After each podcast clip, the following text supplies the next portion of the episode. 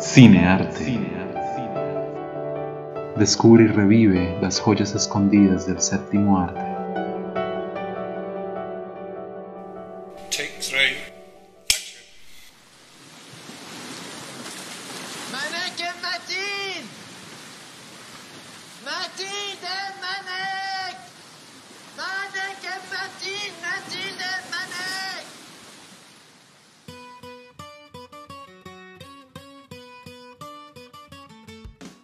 Hola amigos y amigas, bienvenidos a otro episodio de Cinearte, un podcast sobre películas independientes, no tan conocidas, pero que destacan por su calidad en la actuación, en el guion, en la fotografía o en la dirección.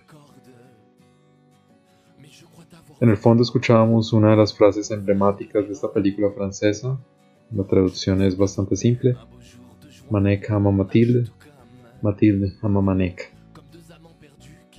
Precisamente la simplicidad de un amor entre dos jóvenes es parte del encanto de esta historia, que si bien está ambientada en un escenario de guerra y de violencia, no deja de ser principalmente una película romántica con toques de comedia que ayudan al espectador a seguir la resolución del misterio principal, que fue lo que pasó con el soldado Manek.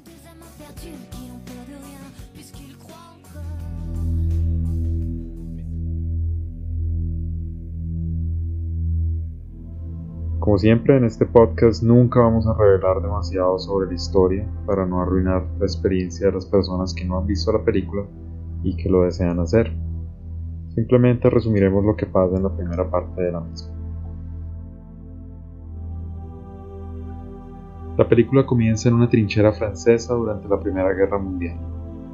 Manek, el prometido de Mathilde, nuestra protagonista, es un soldado francés que al igual que muchos, fue sacado de su vida normal y llamado a engrosar las filas del ejército. La ausencia de Mathilde, junto con la crueldad de la guerra, inculcan en Manek el afán de salir de las trincheras a como de lugar. A los lesionados de guerra se les permite regresar a casa, y eso lleva a algunos a infligirse algún tipo de herida, corriendo así el riesgo de ser acusados de cobardía, un crimen que en aquella época lo castigaban con la muerte. Junto a Manek, otros cuatro soldados optaron por automutilarse los dedos y todos fueron descubiertos, y los forzaron a enfrentarse a la muerte en tierra de nadie, entre las trincheras francesas y alemanas. A partir de ese momento se les da a todos por muertos, pero Matilde se niega a creer eso, y empieza una búsqueda para descubrir qué fue lo que pasó realmente.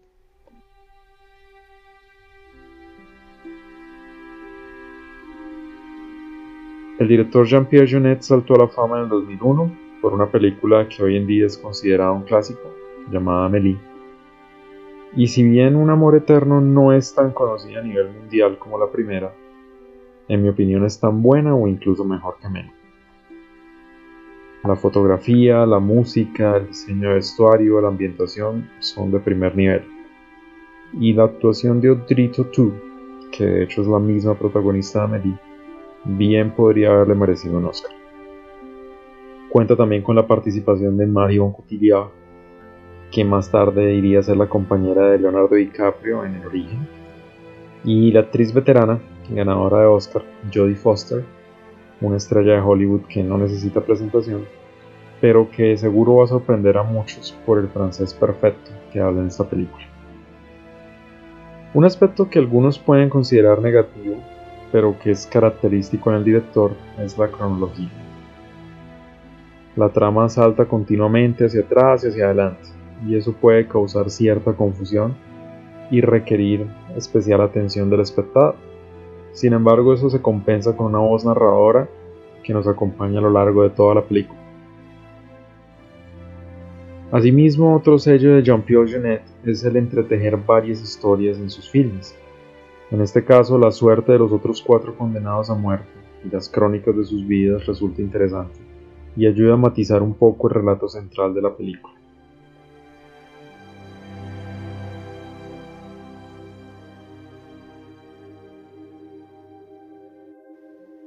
La fotografía y la música de la película acaban siendo elementos en la narrativa de la historia tan esenciales como los mismos actores, y causan un profundo impacto en el espectador.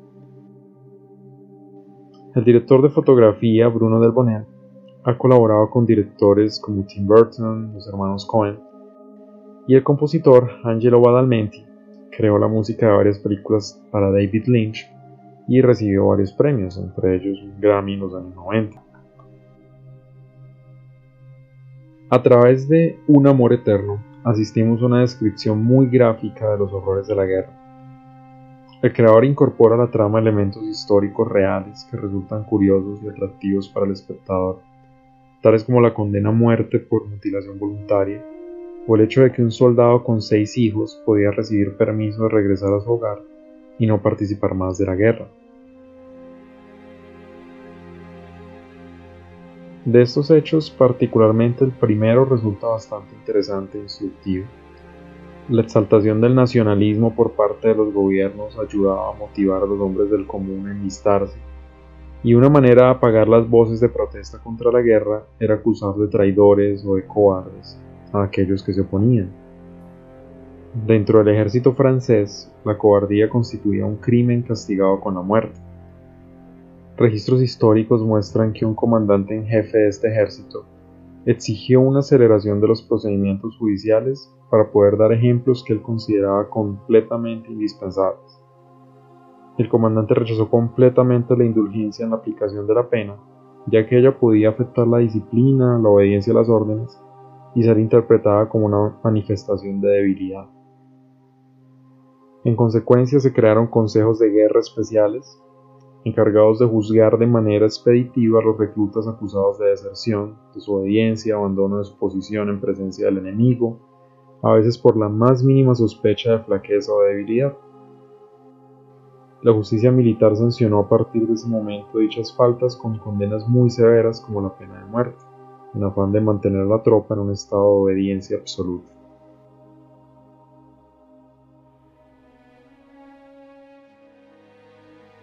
Dentro de los datos curiosos de Un Amor Eterno, tenemos que Marion Cotillard, quien ganó premios por su papel en esta película, solo tiene 8 minutos de tiempo en la pantalla. Y el director Jean-Pierre Jeunet originalmente quería contratar a Dominique Pignon como Germain Pierre, el detective que contrata a Matilda en la película, y a Tiki Holgado como el tío Silván, el tío de Matilda. Sin embargo, Holgado le habían diagnosticado cáncer y el estudio se negaba a asegurarlo. Jonet insistía en trabajar con él y decidió invertir los roles para que aceptaran contratarlo.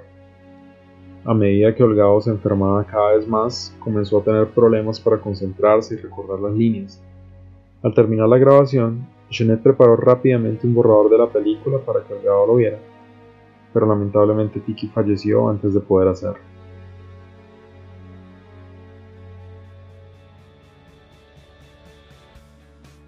Para finalizar, les recuerdo que Un Amor Eterno no es la película más famosa de su director, así que si desean conocer más de su trabajo, les recomiendo ver una de sus más recientes producciones, El extraordinario viaje de T.S. Spirit, o por supuesto la película que lo lanzó a la fama, Amelie. Asimismo, aquellos que disfruten Un Amor Eterno seguramente van a apreciar otro drama ambientado en medio de una gran guerra, como lo es la película El paciente inglés. Espero que este podcast les haya sido de alguna utilidad. Un saludo para todos y hasta luego.